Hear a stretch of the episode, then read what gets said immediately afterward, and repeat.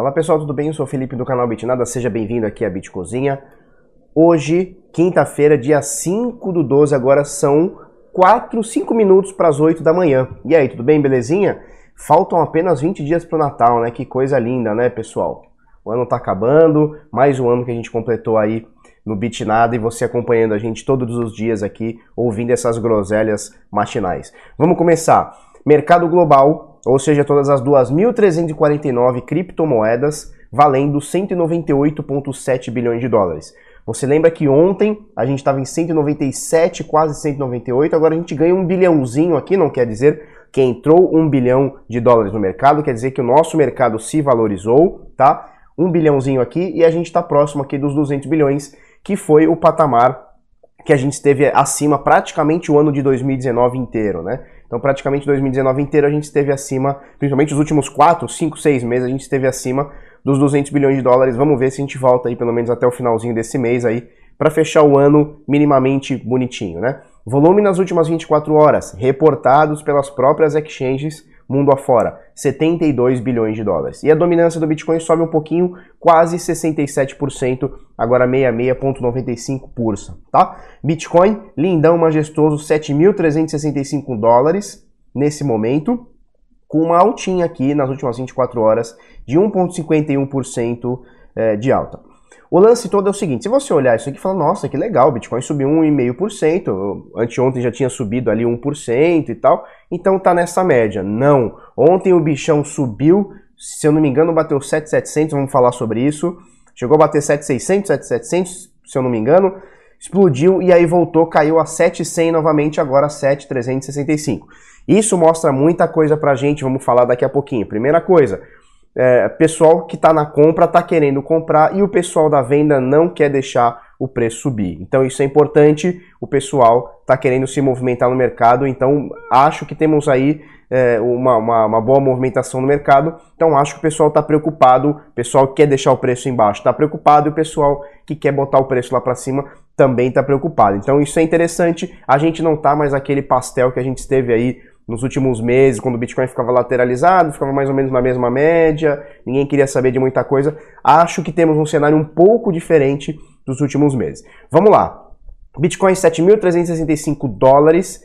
Em real, você negocia aqui, ó, dá para ver o preço aqui embaixo, na Bitcoin Trade, R$ 31.301. Obviamente você consegue comprar frações disso, você não precisa de uma vez comprar um Bitcoin, você consegue comprar é, fraçõezinhas, né? Então 0.1, 0.001, então você pode comprar 30, 50, 100 reais, um real se for, se você conseguir encontrar uma, uma corretora ou um P2P que faça aí esse tipo de serviço por um valor baixo, né? Mas você consegue comprar é, valores mínimos de Bitcoin, não precisa exatamente comprar é, um Bitcoin inteiro, 31.301 reais ou 7.365 dólares.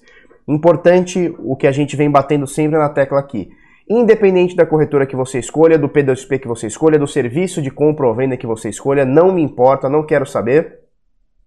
Mais importante, mais importante de tudo é comprou, então você foi lá, você fez o seu depósito, depositou, saca para sua carteira, tá? O Bitcoin ela tem, ele tem essa particularidade. Ontem até comentei isso no Instagram, inclusive segue a gente lá no Instagram, arroba canal Bitnada, tá? É, um, um, rapaz falou que deixava numa corretora e tal, não sei o que. Eu falei, olha, o, o Bit... show, se funciona para você, show de bola. Você tem essa liberdade, acho que você tem que seguir o que funciona para você, ponto. Mas a gente tem a particularidade do Bitcoin de você ser o seu próprio banco e não precisar de um agente terceiro de confiança. Então você consegue pegar e deixar o dinheiro consigo, tá? Então numa carteira sua, seja para seja uma carteira de papel, seja uma carteira hard wallet que parece um pendrivezinho que você tira e fica offline, né? As suas chaves ali e tal, seja uma carteira para o seu computador ou para o seu celular, tá bom? Então o que a gente recomenda hoje é isso: comprou seu Bitcoin, retira da, da, da corretora, porque corretora ela, apesar dela ser uma carteira, a corretora não é banco, tá? Então você não tem as garantias do que você tem num banco. Então quando você deixa dinheiro lá na Caixa Econômica, por exemplo, você tem certas garantias lá que seu dinheiro vai estar tá lá quando você voltar amanhã. Corretoras não são exatamente a mesma coisa, tá certo? Então só para deixar esse recado. Beleza. Falamos sobre Bitcoin 7.377 dólares, está nessa faixa aí, está nessa casa. A doletinha continua bem alta, 4,21 Comentei que eu falei que eu vi uma palestra anteontem, esses dias, acho que terça-feira, né? é, do André Perfeito, economista, fortíssimo, cara muito bom. Ele bota o dólar a 4,30 até o final desse ano, quem sabe o comecinho do ano que vem. Então, a projeção aí para o dólar, pelo menos dos economistas, é estar continuar alto, né? Então, vamos ficar atento nisso daí. Vamos olhar aqui, ó. É, estou olhando coinmarketcap.com. Disse que mudou as regras, ou queria começar a mudar as regras agora no início de dezembro. Não vi nenhuma regra mudada, pelo menos continua as mesmas regras de volume e tal. Nesse momento, o volume aqui pelo CoinMarketCap quase 72 bilhões de dólares, tá? Então, olha só, vamos ver aqui como é que está a variação dos criptoativos em relação ao Bitcoin. Aqui a gente viu em dólar, tá? O que não interessa tanto, apesar de interessar o Bitcoin, mas uh, comparar criptomoedas em dólar não, não é tão legal porque você é, pega uma subida do Bitcoin, obviamente a, a, as altcoins vão ser pareadas em Bitcoin, então obviamente se o Bitcoin subiu, elas em dólar vão subir também. Se o Bitcoin caiu, elas em dólar vão cair também. O que importa pra gente, pelo menos na minha opinião, tá?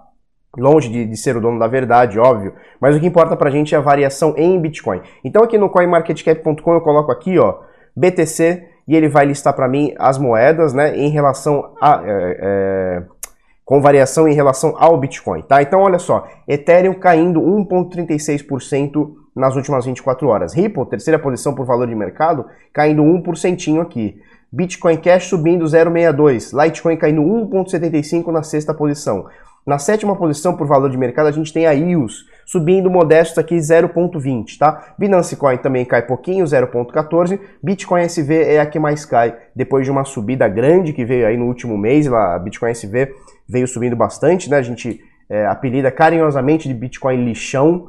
Não sei por que, que existe essa moeda, não sei por que, que teve esse fork, é só, sei lá, mais poder, mais centralização de poder para desenvolvedores e o pessoal que fez o fork. Enfim, ela está aqui na nona posição e ela caiu 4% nas últimas 24 horas. Stellar fechando aqui a décima posição, caindo 2%. O panorama é mais ou menos esse, até o top 10, top 15, top 20, a gente vê aqui praticamente tudo caindo. Maker caindo 9%, bastante, hein?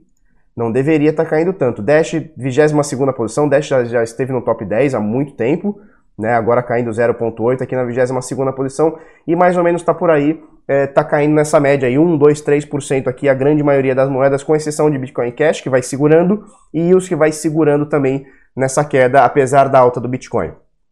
Antes de falar sobre gráfico, gostaria de convidar vocês a colocar o e-mail aqui, bitnada.com.br sinais. A gente tem o maior grupo de sinais é, do Brasil, sinais 24 horas por dia, são sinais de trade. Nesse momento a gente tem as vagas encerradas, tá? Momentaneamente. É bem possível que começo do ano que vem, janeiro, fevereiro, março, ainda não está definido. Quando estiver, falo aqui para vocês. A gente chame pessoas para novas vagas, tanto do grupo de sinais, tá? Que esse ano já mandou, sei lá, mais de 8 mil, 10 mil sinais. Eu preciso até ver quantos sinais já foram esse ano.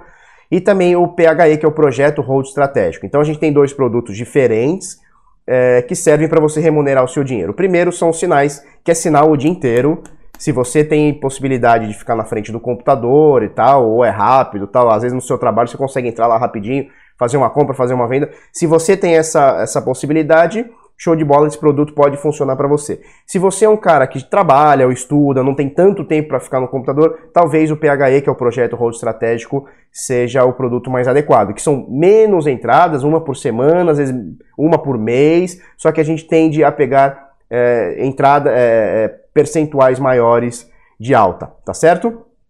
Os dois é, produtos estão encerrados agora, né? As vagas estão encerradas, mas a gente já está coletando o pessoal aqui para a gente fazer uma nova base para o ano que vem a gente abrir carrinho e você já conhece, né? Quando a gente abre, esgota a vaga em 4, 5 dias e acabou, acabou, acabou, acabado, né?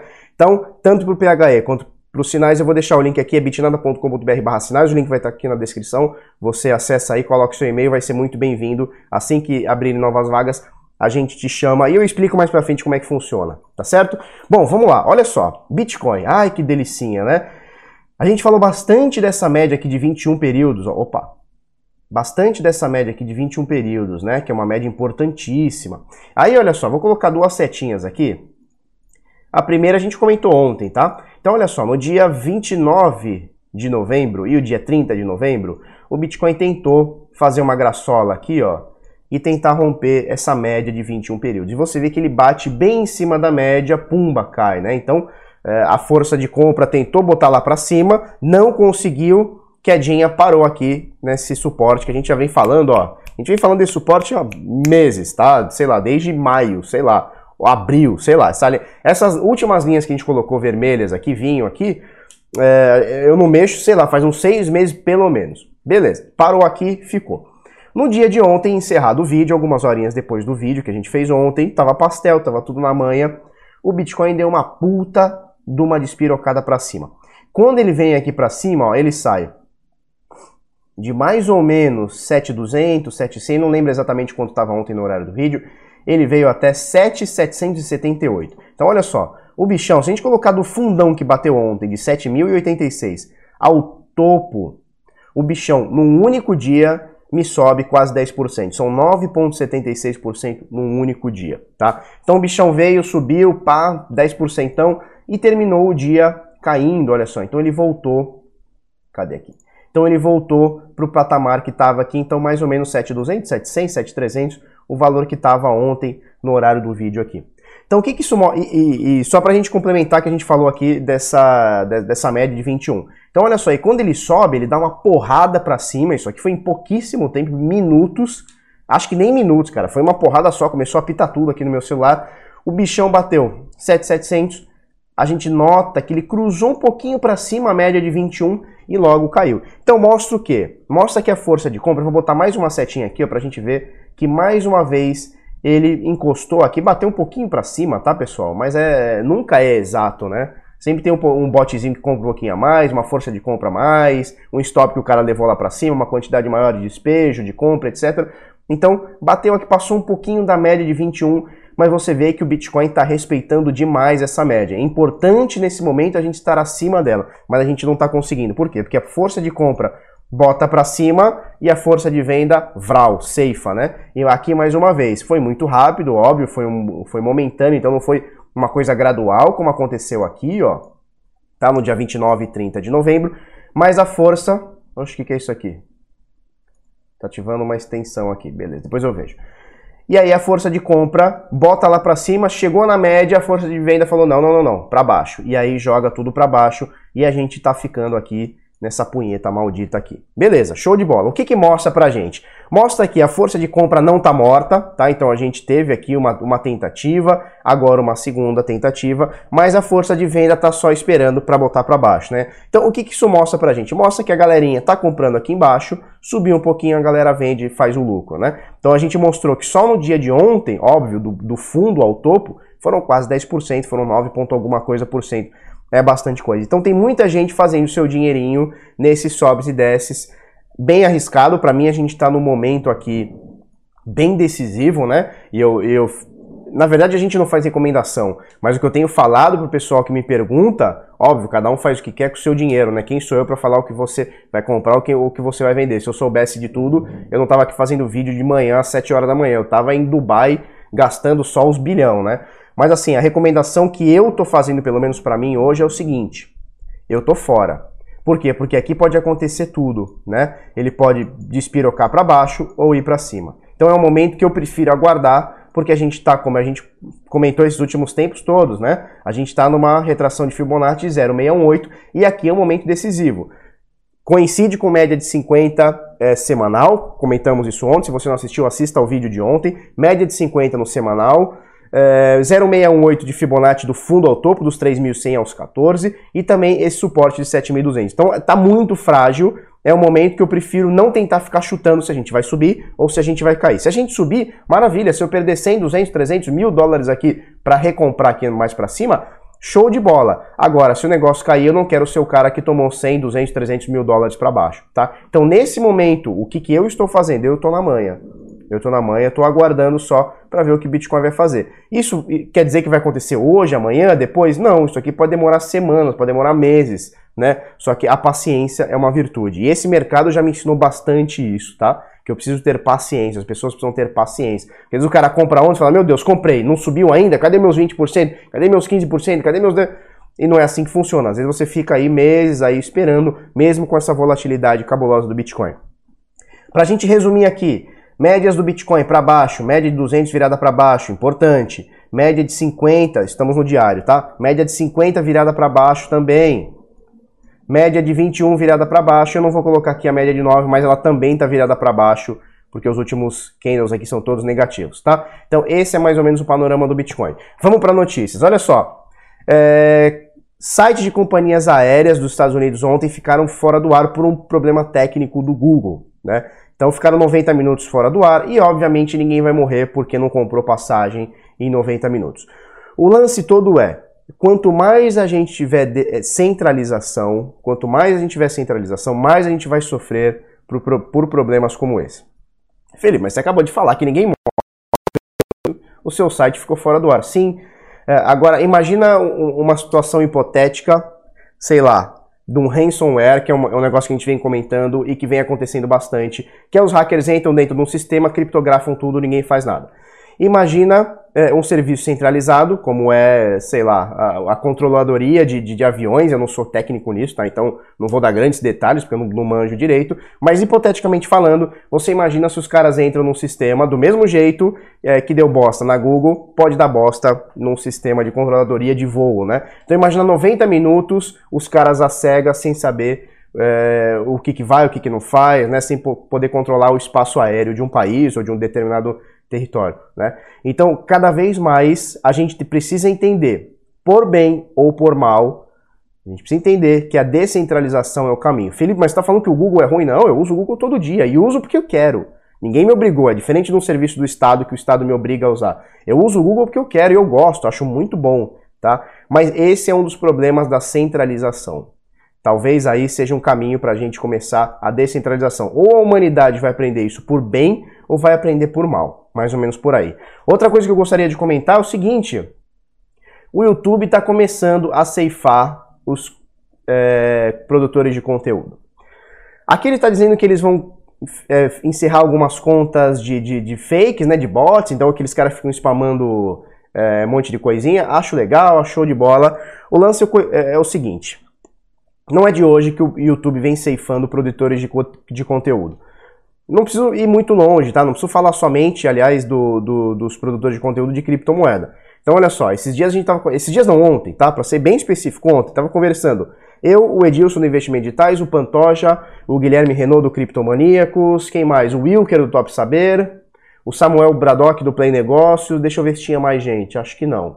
Estávamos todos comentando como nos últimos meses, alguns sentiram já dois, três meses, como é o meu caso, eu já senti uns dois, três meses, é, e alguns sentiram mais agora nos últimos dias. O Guilherme Renault, do Criptomaníacos, estava reclamando que sentiu agora nos últimos dias, semanas, talvez, tá?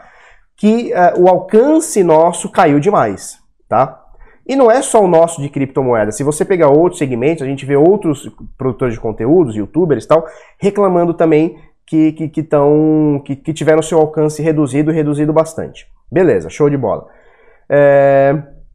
Esse é mais um problema da centralização. Felipe, mas você não gosta do YouTube? Cara, eu gosto. O YouTube não tem como você falar, é o maior serviço de, de, de streaming, né? Sei lá, de, de, de, vídeo, sei lá, qual que é exatamente o perfil deles aí, mas de vídeo, né? É o maior serviço de vídeo do mundo e, e assim, ninguém chega nem perto. O menor concorrente não tem, sei lá, meio por cento do market share que tem o YouTube. Então o YouTube é muito poderoso, mas tem esses problemas de que é uma empresa, eles fazem o que eles quiserem, a regra é deles, e se você não quiser, você sai fora. Hoje a gente está, entre aspas, na mão dos caras. Se eles chegarem hoje e encerrarem meu canal, não tem muito o que fazer, né? O que eu vou fazer? Vou para qual outra plataforma? Não tem meio por cento, como a gente falou, e eu estou exagerando meio por cento.